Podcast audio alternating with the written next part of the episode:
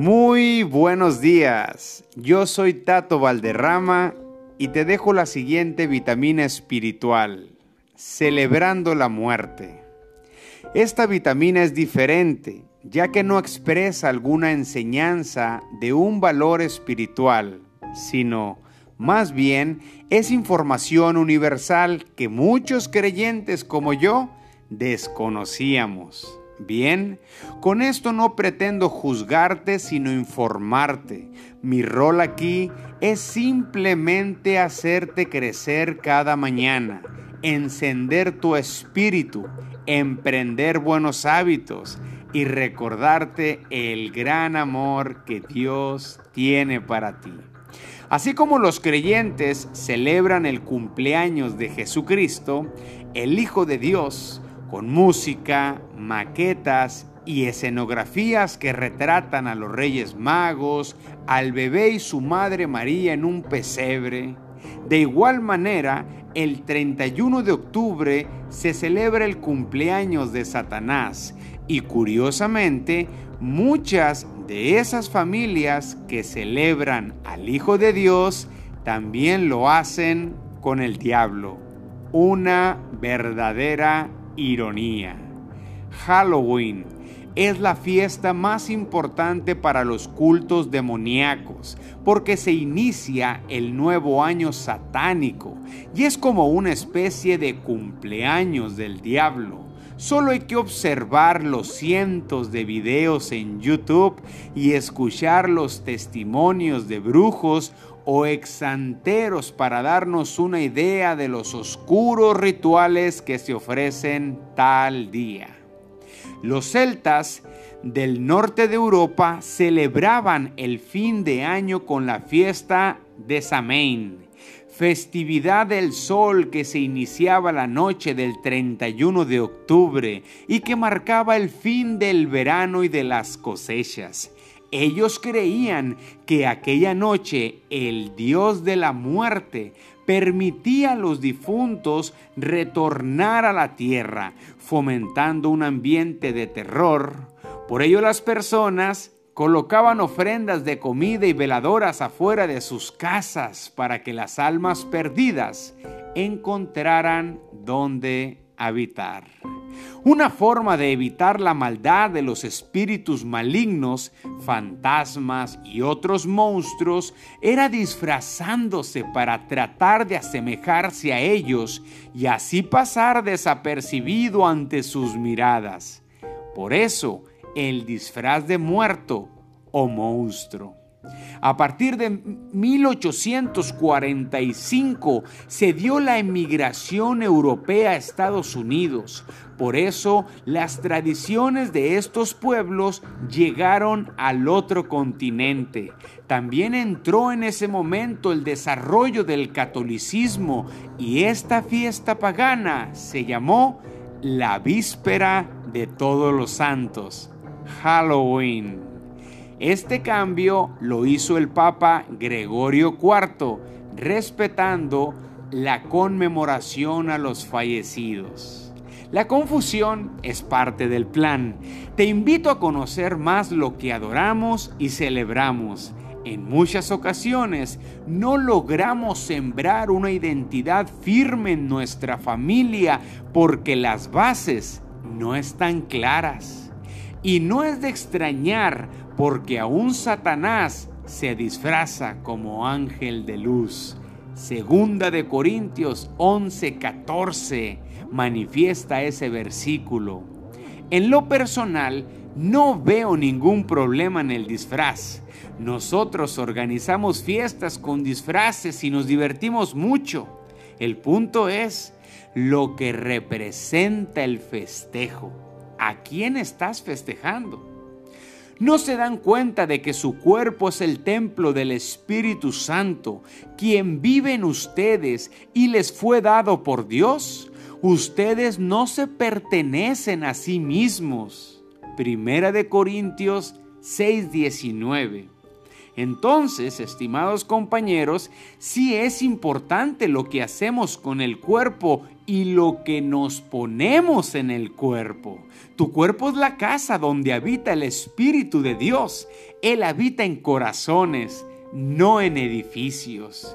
Nunca nuestro Señor Jesucristo dijo que era el Dios de la muerte, sino todo lo contrario. Más bien Él dijo, yo soy el camino, la verdad y la vida. El diablo vino para matar, robar y destruir, pero yo vine para darles vida y vida en abundancia. Espero y te haya servido esta reflexión. Yo soy Tato Valderrama y espero de todo corazón que tu vida en esta semana vaya como la luz de la aurora, en aumento, hasta que el día sea perfecto.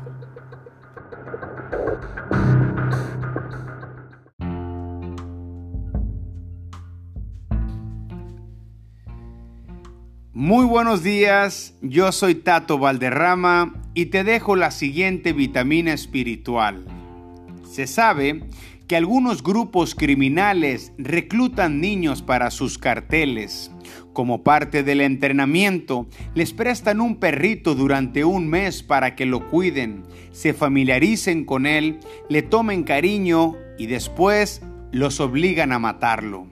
Cauterizar su alma congelar su compasión, enterrar su conciencia para que el niño actúe como un animal entrenado para obedecer, es el objetivo. De esa manera, intentan quebrar el amor de un niño que a los 12 ya sabe utilizar el infrarrojo y disparar a quemarropa. Aún así, el poder del amor puede transformar esa vida porque Lucas 1.37 dice, no hay nada imposible para Dios. Y esa es una gran ventaja del creyente. En México nacen mil bebés de adolescentes diariamente.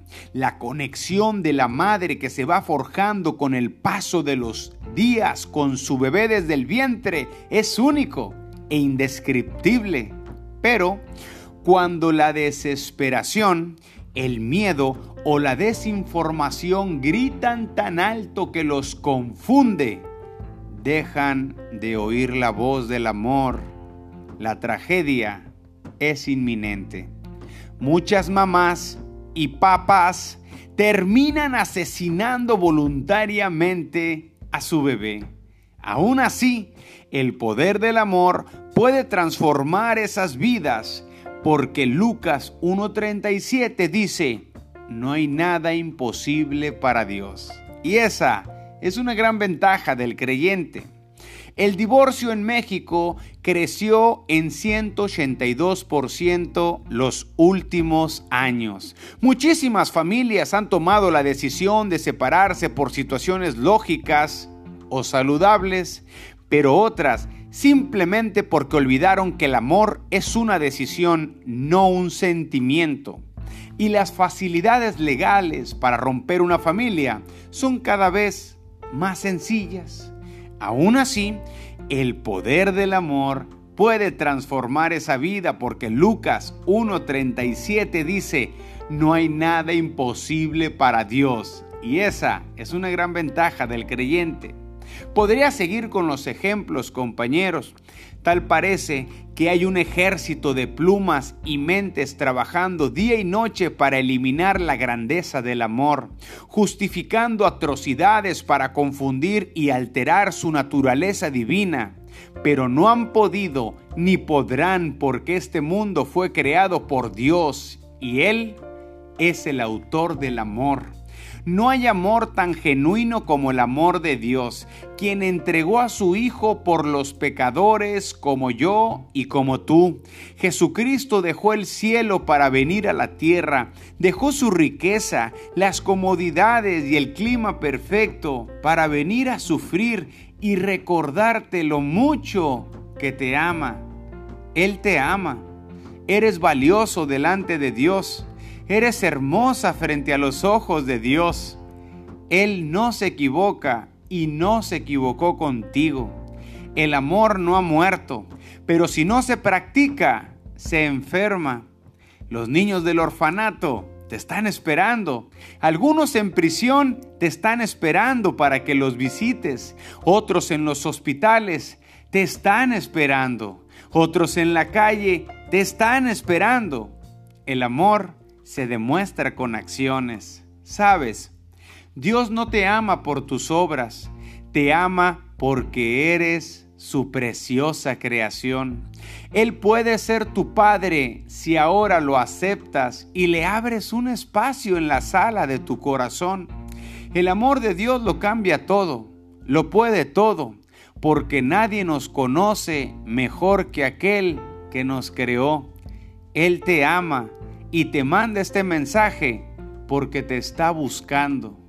Porque de tal manera amó Dios al mundo que dio a su Hijo para que todo aquel que en Él, que en él cree no se pierda, mas tenga vida eterna. Aunque muchos intentan asesinar al amor, el amor no va a morir porque Él habita en nuestros corazones. Compañeros y compañeras, que tengan una bendecida semana. Siempre recordemos que Dios nos ama y contra eso no podemos hacer nada. Bendiciones.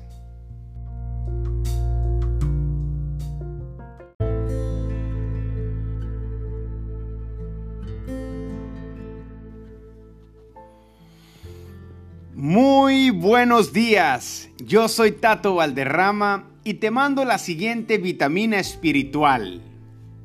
Tú eres un resiliente.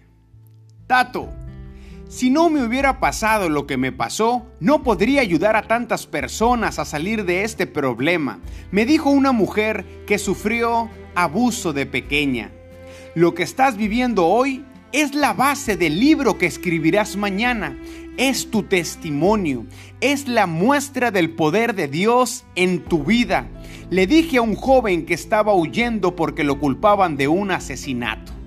Sabes, a mí no me hubiera gustado que mis padres se separaran o que miembros de mi familia tuvieran problemas con las adicciones.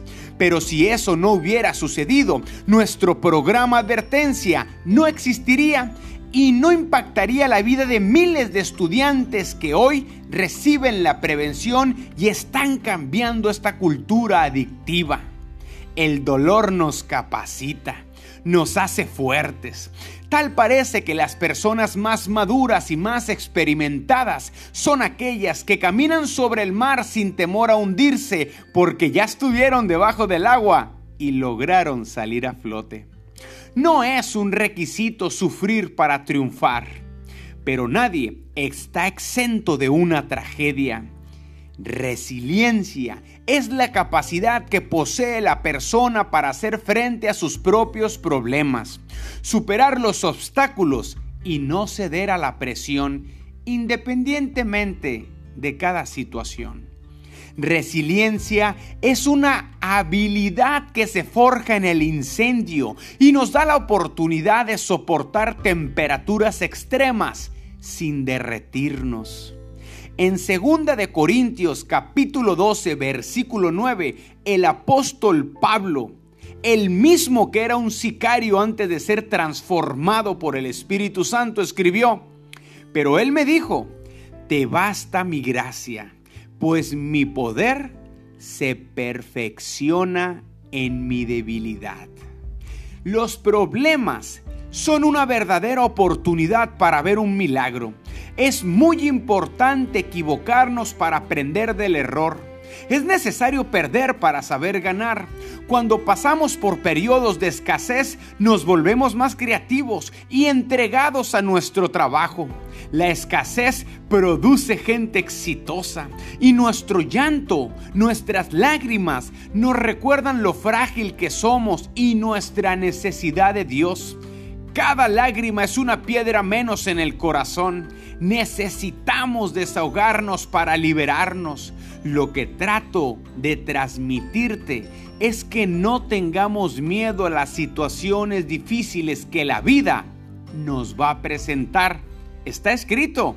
San Juan 16:33 dice, en este mundo enfrentarán aflicciones, pero anímense, yo he vencido al mundo, dijo el gran maestro de los maestros, el rey de reyes, señor de señores, Jesucristo.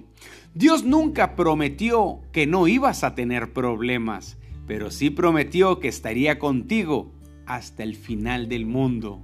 Por último, compañeros, no sé cuál sea tu historia. Desconozco si las batallas te han desmotivado a conquistar nuevos territorios. Estoy seguro que eres un renacido, una verdadera resiliente.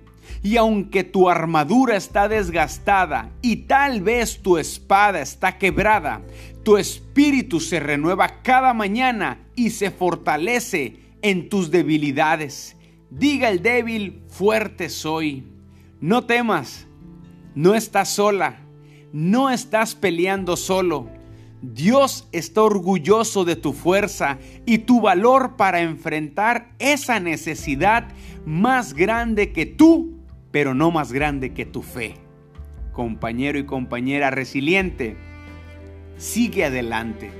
Que Dios te bendiga amplia y poderosamente. Te bendigo en el nombre del Padre, el Hijo y el Espíritu de Dios.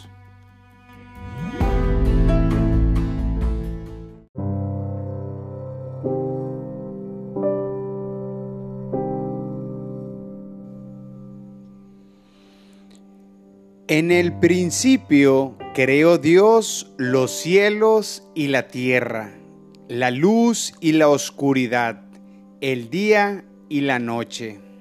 En el segundo día separó las aguas de la tierra. En el tercer día creó la vegetación, las hierbas que dan semilla, árboles que dan fruto. En el cuarto día creó el firmamento las estaciones del año, las estrellas, el sol y la luna. En el quinto día creó los seres vivientes, como los animales del campo, los animales domésticos y los animales salvajes, y también todas las aves según su especie. En el sexto día dijo Dios, hagamos al hombre a nuestra imagen y semejanza. Dios creó al ser humano a su imagen. Hombre y mujer los creó. Y en el séptimo día descansó. Así como lo oyen, Dios también descansa. Vivimos en una cultura donde admiramos a la gente que nunca descansa y siempre está trabajando. Nos confundimos y a eso le llamamos esfuerzo. Es una irresponsabilidad no tener un tiempo para que tu alma, o sea tu mente, descanse. Para escuchar la voz de Dios necesitamos bajar el volumen bajar el volumen del teléfono, de la televisión, de las noticias y de la música familiar. Para escuchar la voz de tu conciencia, o sea, de tu espíritu, es necesario dejar de pedir. A veces, escuchar el viento, la conversación de las hormigas, las olas del mar, sentir tu respiración y el palpitar de tu corazón es necesario tener un tiempo para pensar lo que estás pensando, porque las batallas se ganan con la mente. Solo en Dios haya descanso mi alma, de Él viene mi salvación. Salmo 62, 1. Los buenos terapeutas dicen que si respiramos y descansamos viviremos mejor y menos ansiosos. Yo agregaría, respirar, descansar y dejar aquello que no pueda controlar en manos de Dios. Compañeros y compañeras, es necesario que tengas un tiempo para ti, exclusivamente para ti. Uno de mis hábitos es levantarme de mañana y antes de mirar el celular o hacer cualquier cosa, pongo una música relajante para entrar en un tiempo íntimo conmigo y con el Espíritu de Dios. De esa manera inicio mejor cada mañana. Me despido con este gran versículo que está en Primera de Pedro 5:7 que dice: "Depositen en él toda ansiedad, porque él cuida de nosotros." Yo soy Tato Valderrama y esta fue otra vitamina espiritual.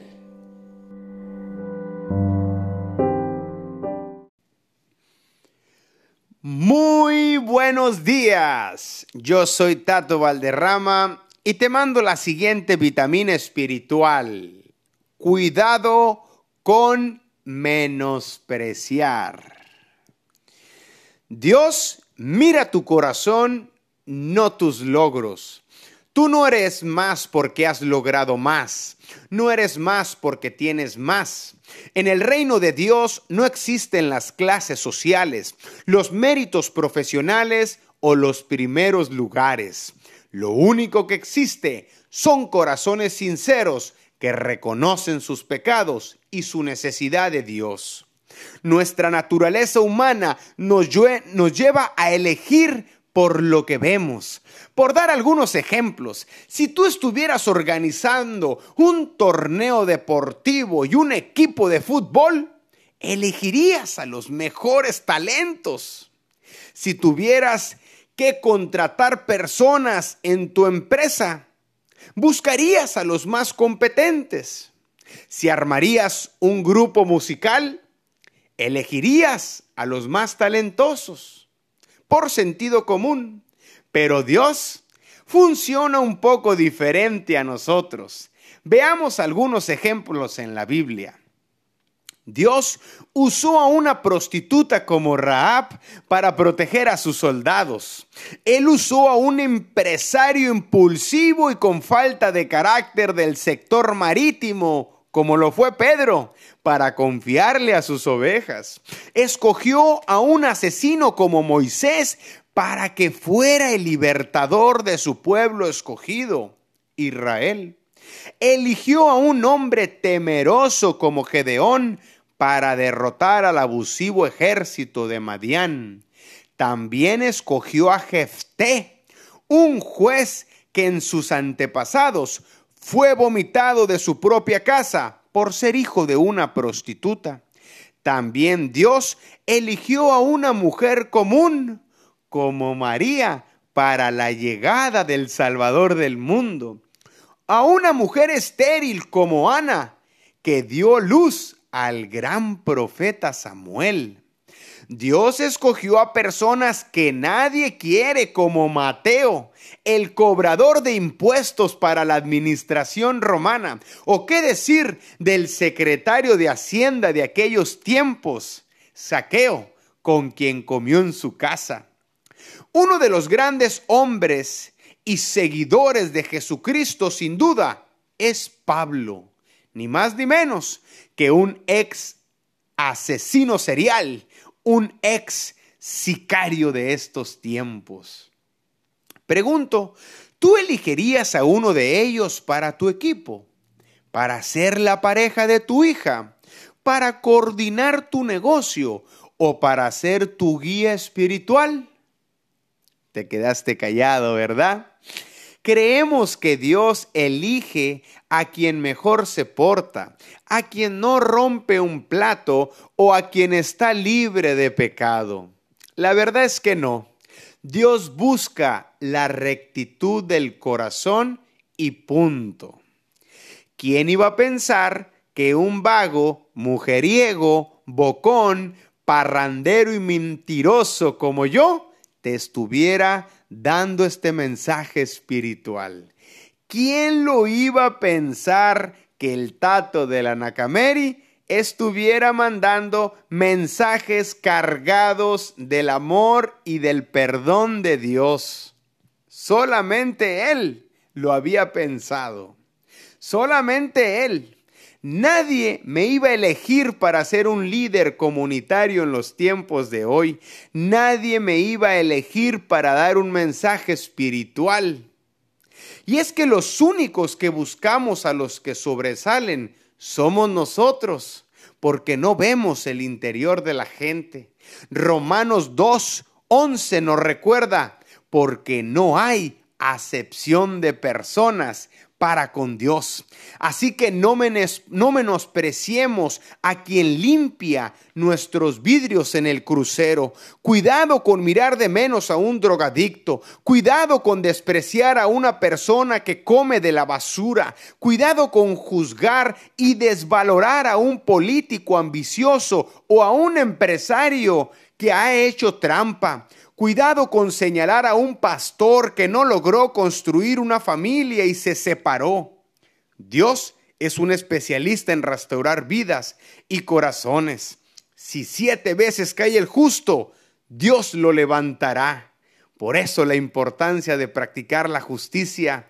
Y por último, compañero, Dios no tiene favoritos. Hay un espacio para ti en los brazos de Dios.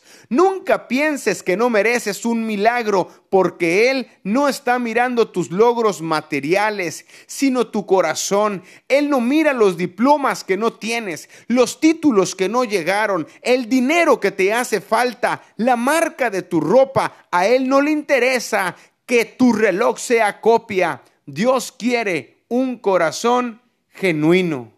Está prohibido menospreciar. Primera de Corintios 1:27.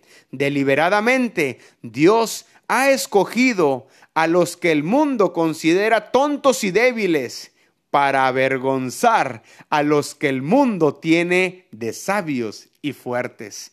Te bendigo en el nombre de Jesús. Que tengas una excelente semana.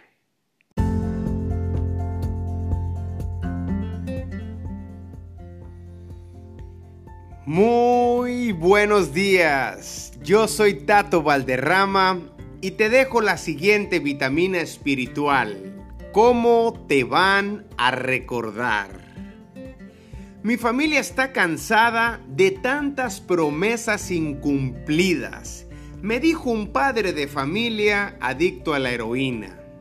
No permitas que tu hija te recuerde como un cobarde levántate y vuelve a intentarlo, porque eso es lo que hace un guerrero.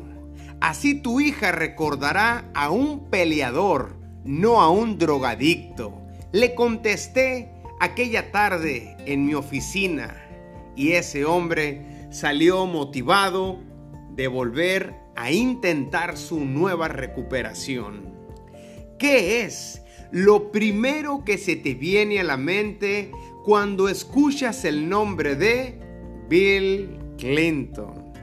No es precisamente su actuación como presidente del país más poderoso del mundo, sino su adulterio con Mónica Lewinsky. ¿O me equivoco?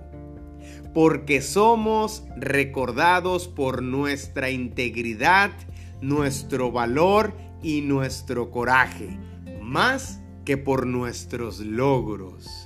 ¿Alguna vez te has preguntado qué dirá tu epitafio? ¿Qué te gustaría que se hablara de ti en tu funeral? Cuando recordamos que tenemos el tiempo limitado, nuestro enfoque de la vida cambia por automático.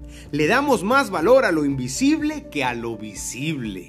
¿Qué te gustaría que dijeran de ti tus hijos cuando ya no estés? ¿Tu familia? ¿Tus empleados? ¿O tus amigos?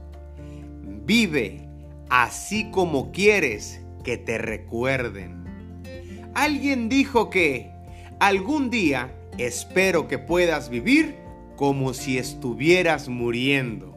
Y es que firmamos corazones con nuestras palabras, dejamos un autógrafo en cada persona que ayudamos, una huella en cada playa, una letra en cada cuaderno, un te amo en cada cerebro o un perdón sincero en cada persona que perjudicamos. Muchos te van a recordar, pero pocos te van a extrañar. La diferencia radica en lo que hagas hoy. El pasado tal vez fue una fotografía triste, pero el futuro puede ser un portarretrato alegre. La pregunta es, ¿qué tengo que hacer ¿O qué tengo que dejar de hacer para que me recuerden como quiero ser recordado? La gente va a llorar de tristeza o de alegría porque no estás. Proverbios 17:22 dice, la alegría es como buena medicina, pero el desánimo es como una enfermedad. Y vaya que estamos en tiempos donde la gente está asustada y desanimada. Vivimos tiempos difíciles donde podemos estar angustiados pero no derrotados, enfermos pero no desamparados. Un virus puede golpear con fuerza nuestro cuerpo, pero no podrá tocar nuestro espíritu. Nuestro espíritu tiene que estar firme sobre la roca. No importa cómo iniciamos la carrera de la vida, sino cómo la vamos a terminar. Solo Dios sabe la fecha y la hora. Mientras tanto, hay mucho por hacer, mucho por lograr, mucho por conquistar. Esfuérzate y sé valiente. Esfuérzate una vez más y sé valiente una vez más. Me despido con el siguiente versículo que está en segunda de Timoteo, capítulo 4 y versículo 7. He peleado la buena batalla, he acabado la carrera, he guardado la fe. Por lo demás, me está guardada la corona de justicia, la cual me dará el Señor, juez justo, en aquel día, y no solo a mí, sino también a todos los que aman su venida. Ese será mi epitafio, ese es mi deseo, que la mano de Dios te bendiga en esta semana.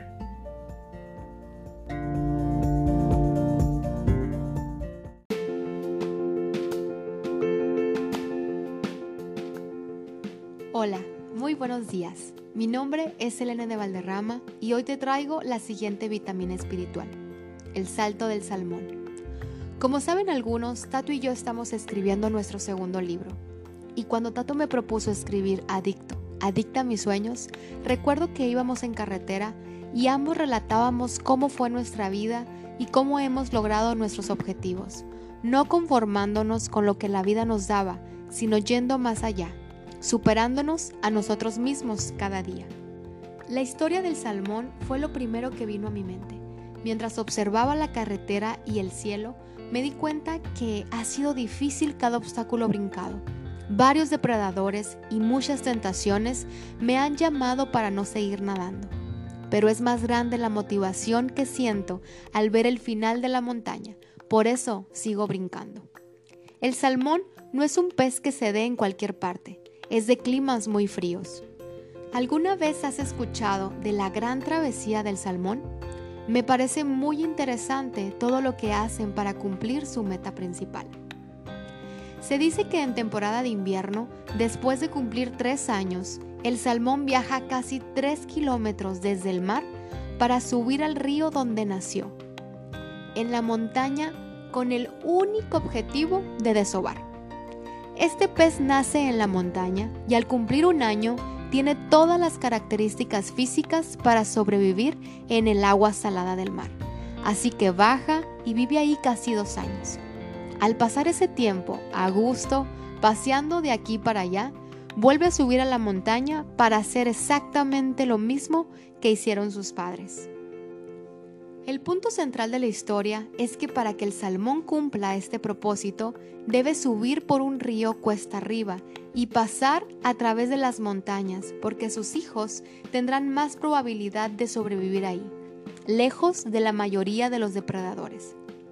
Durante el trayecto, el salmón debe saltar fuera del agua, sale de su área de confort y se enfrenta a toda clase de peligros, como los depredadores que esperan el salto del salmón. Cada salto lo hace con gran intensidad para nadar contra la fuerte corriente. Fuera del río hay osos salvajes esperando sus saltos para atraparlos y comerlos. Algunas águilas los pescan con sus garras y unos cuantos pescadores esperan con ansia esta migración para deleitarse de un delicioso y majestuoso salmón. Es un hecho que no todos logran llegar a la meta. Muchos son devorados a su paso por ignorar las señales de peligro, pero los que sí llegan sacrifican días e invierten mucho esfuerzo para lograr llegar al inicio del río, a una gran alberca que se forma del derretimiento de hielo de la montaña. Dejan sus huevos y cuando han reparado sus fuerzas, vuelven al mar. Me parece tan fabuloso imaginarme todo ese trayecto para cumplir un propósito, desovar y con ello perpetuar su especie. Algunos expertos afirman que solo el 20% logra llegar hasta el final del recorrido, pero dicen que si hubiesen quedado en el mar, el 100% de sus crías no nacería. ¿Sabes? Me identifico muchísimo con ellos. Yo sé que tú eres y serás como un salmón. Yo lo creo. Aunque no he llegado a mi meta, pero he cumplido muchos sueños propuestos en este camino recorrido, para serte sincera no ha sido fácil. Batallé mucho para estar donde estoy y hacer lo que ahora hacemos. Muchas personas fueron claves en mi vida y lo agradezco. Tuve que sacrificar muchas cosas para llegar donde estoy, pero todo eso ha valido la pena. En Salmo 138.8 dice, Dios llevará a cabo los planes que tiene para mi vida, pues tu fiel amor, oh Dios, permanece para siempre. No me abandones porque tú me creaste. En febrero de 2021 podrás tener en tus manos el libro Adicto, Adicta a mis sueños, y será una alegría para nosotros que seas parte de este nuevo proyecto. Dios te bendiga y que tengas una excelente semana. Se despide de ti tu amiga Selene de Valderrama.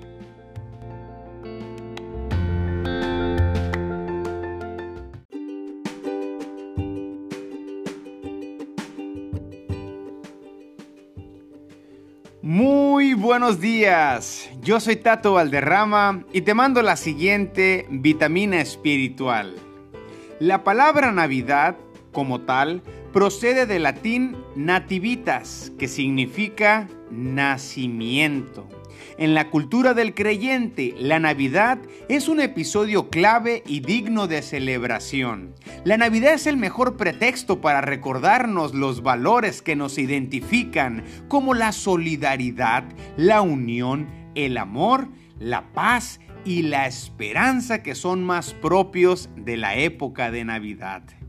Algunos de los adornos típicos son el árbol de Navidad que hace referencia al árbol del paraíso. La estrella, símbolo de guía en referencia a la estrella de Belén. Las esferas, originariamente manzanas en referencia a las tentaciones. Guirnaldas, símbolos de unidad y alegría. Y las luces que simbolizan la luz de Jesús que ilumina al mundo. Qué bonita es la Navidad. Mientras tanto, a los niños se les educa a esperar a Santo Claus, no a Jesucristo. Los niños se sienten agradecidos con Santa Claus por los regalos, pero no con sus padres, quienes realmente trabajaron duro, doblaron turno, sacaron créditos para lograr pagar esos regalos. Después nos quejamos porque nuestros hijos no son agradecidos y no están comprometidos con su fe. Tan sencillo como hablarles con la verdad desde un principio. En mi casa, nuestra primogénita sabrá quién compró esos regalos. También tendrá que decir gracias papá, gracias mamá por cada regalo. Y antes de cenar dirá, Dios, gracias por tu bendición. Por más esfuerzos que algunos creen saberlo todo, han tratado de suprimir, de meritar y poner en duda la existencia de Jesucristo, al día de hoy no lo han logrado. Porque la misma ciencia da testimonio de su vida. Las mentiras no duran de pie bastante tiempo, mientras las verdades sí permanecen. Jesucristo fue un hijo no planeado, no deseado Un rey que nació en un pesebre, no en una clínica privada. Un rey que manejó un burro, no un Mercedes-Benz.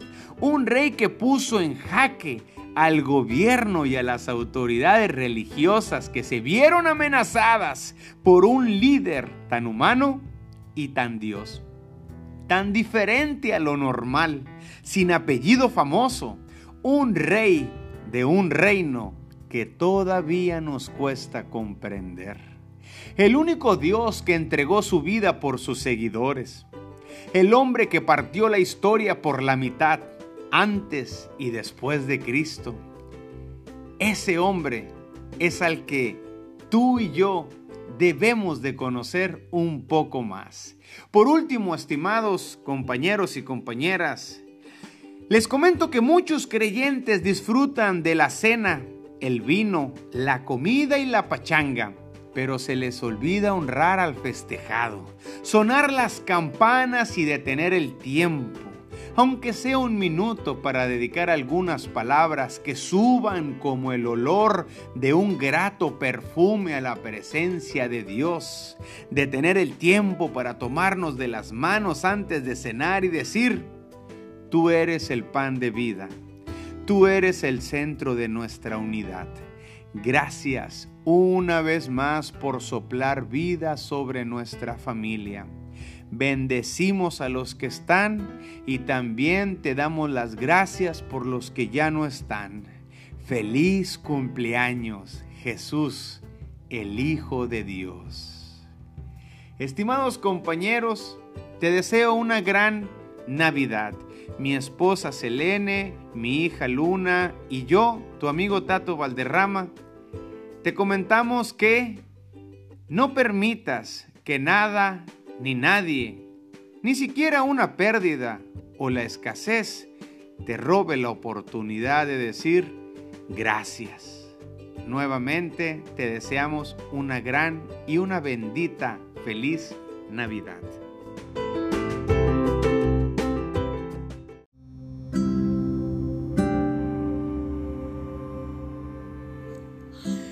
Muy buenos días, yo soy Tato Valderrama y te dejo la última vitamina espiritual de este año, el poder de la palabra gracias. Y antes de iniciar, quisiera darte las gracias. Estoy muy agradecido contigo que tienes la humildad de escuchar un simple mensaje de un aprendiz como yo. Hace 12 meses me comprometí con Dios de transmitirte una vitamina digital para enriquecer tu vida espiritual. He cumplido la promesa. Sabes, algunas promesas sinceramente no he podido cumplirlas, pero me siento orgulloso de mí el haber podido comunicarte 52 mensajes que aproximadamente estarán en todas las plataformas y en un libro agenda que titulamos Inicia tu semana con fe en el próximo año. Gracias es una palabra en peligro de extinción. La gratitud es el lenguaje que utilizan los hombres y mujeres muy inteligentes. La gratitud es el microscopio que nos permite observar lo más importante de la vida, lo que nuestros ojos no pueden ver. Las cosas que no tienen valor son las cosas que valen más. ¿Cuánto cuesta un abrazo, un beso? un saludo o un te quiero. ¿Cuánto cuesta la gracia y la misericordia, la fe o la paz, el aire o el sol? Tesalonicenses 5:18 dice, den gracias a Dios en cualquier situación, porque esto es lo que Dios quiere de ustedes como creyentes en Cristo Jesús. Al que sabe dar gracias, lo vuelven a invitar lo vuelven a ayudar. Mi esposa y yo tenemos años sirviendo a mucha gente desde la fundación, pero también como familia. Y sabes, es notable la gratitud de las personas, pero también es muy notable la ingratitud. Ser y estar agradecido va mucho más allá de decir gracias. Es una actitud del corazón que se manifiesta en acciones tangibles a favor de los que te hicieron la obra. Algunos beneficios de poner en práctica el valor de la gratitud son conectarnos con la vida, contribuye al bienestar y al optimismo, reduce nuestra ansiedad, nos ayuda a adaptarnos a las circunstancias difíciles, mejora nuestro ánimo, la salud física y mental, disuelve la envidia y la comparación. Y también previene la depresión. Que habiten ustedes la palabra de Cristo con toda su riqueza. Instruyanse y aconséjense unos a otros con toda sabiduría. Canten salmos, himnos y canciones espirituales a Dios con gratitud de corazón, dice Colosenses 3:16. Por último, compañero y compañera que me estás escuchando, demos gracias a Dios en la enfermedad y en la salud, gracias en la escasez y en la prosperidad en el llanto y la alegría, en la desesperación y también en la paz, porque todas las cosas proceden de Él y existen por Él y para Él. A Él sea la gloria por siempre. Amén. Yo soy Tato Valderrama. Si en algo he podido sumar a tu vida espiritual, agradece al Espíritu de Dios, quien me impulsa a trabajar en mi llamado lograr que las personas como tú sean mejor que ayer. Ese es mi propósito, la misión por la cual Dios me trajo al mundo. Gracias nuevamente por escucharme. Te deseo un feliz año. Dios, muchas gracias por todo lo que vendrá en este nuevo año. Es una buena oportunidad para no ser prisionero de nuestros errores, entregarle a Dios nuestras cargas, todo aquello que no podemos controlar, pedirle a Dios perdón por nuestros pecados y también pedirle libertad para entrar a, este nuevo año con toda la seguridad que solamente el amor de Dios nos puede ofrecer. Saludos.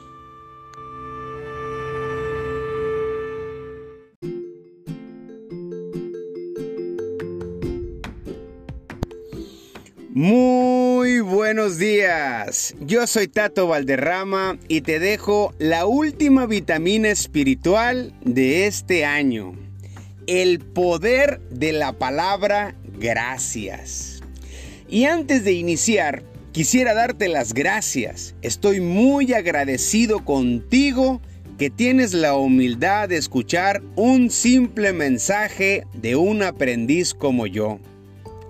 Hace 12 meses me comprometí con Dios de transmitirte una vitamina digital para enriquecer tu vida espiritual.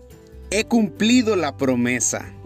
Sabes, algunas promesas sinceramente no he podido cumplirlas, pero me siento orgulloso de mí el haber podido comunicarte 52 mensajes que próximamente estarán en todas las plataformas digitales y en un libro agenda que titulamos Inicia tu semana con fe.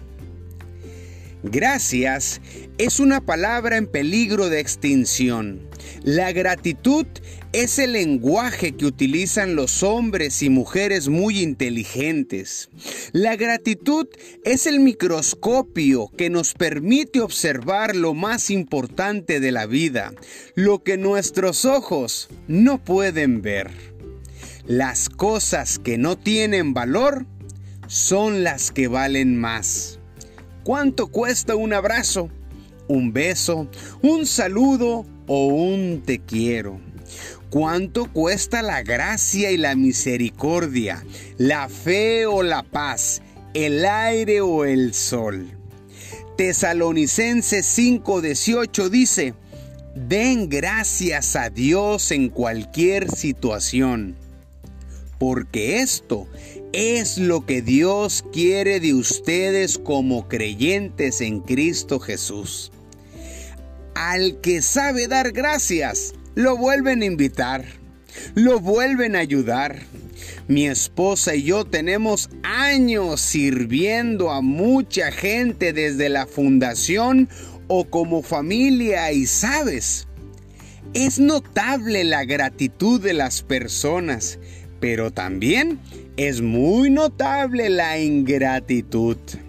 Ser y estar agradecido va mucho más allá de decir la palabra gracias. Es una actitud del corazón que se manifiesta en acciones tangibles a favor de los que te hicieron la obra.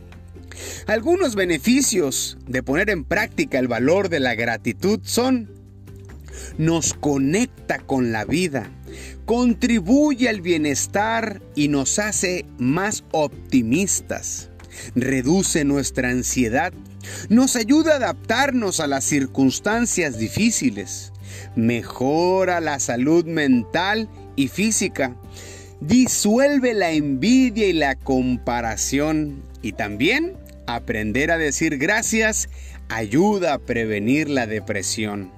Que habiten ustedes la palabra de Cristo con toda su riqueza. Instruyanse y aconsejense unos a otros con toda sabiduría. Canten salmos, himnos y canciones espirituales a Dios con gratitud del corazón, dice el autor en Colosenses 3:16. Por último, estimado compañera y compañero, Demos gracias a Dios en la enfermedad y en la salud, gracias en la escasez y en la prosperidad, en el llanto y la alegría, en la desesperación y también en la paz, porque todas las cosas proceden de Él y existen por Él y para Él. A Él sea la gloria por siempre. Amén. Si en algo he podido sumar a tu vida en este año, agradece al Espíritu de Dios, quien me impulsa a trabajar en mi llamado, lograr que las personas como tú sean mejor que ayer. Gracias por escucharme. Feliz año. Dios, muchas gracias por todo lo que vendrá en este próximo año.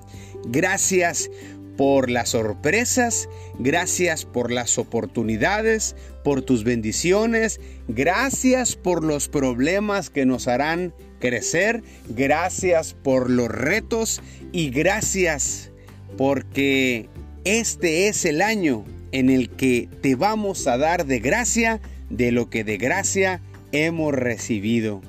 Dios, muchas gracias por darnos esta bendita oportunidad de estar vivos y poder entrar a este 2021. Hasta pronto.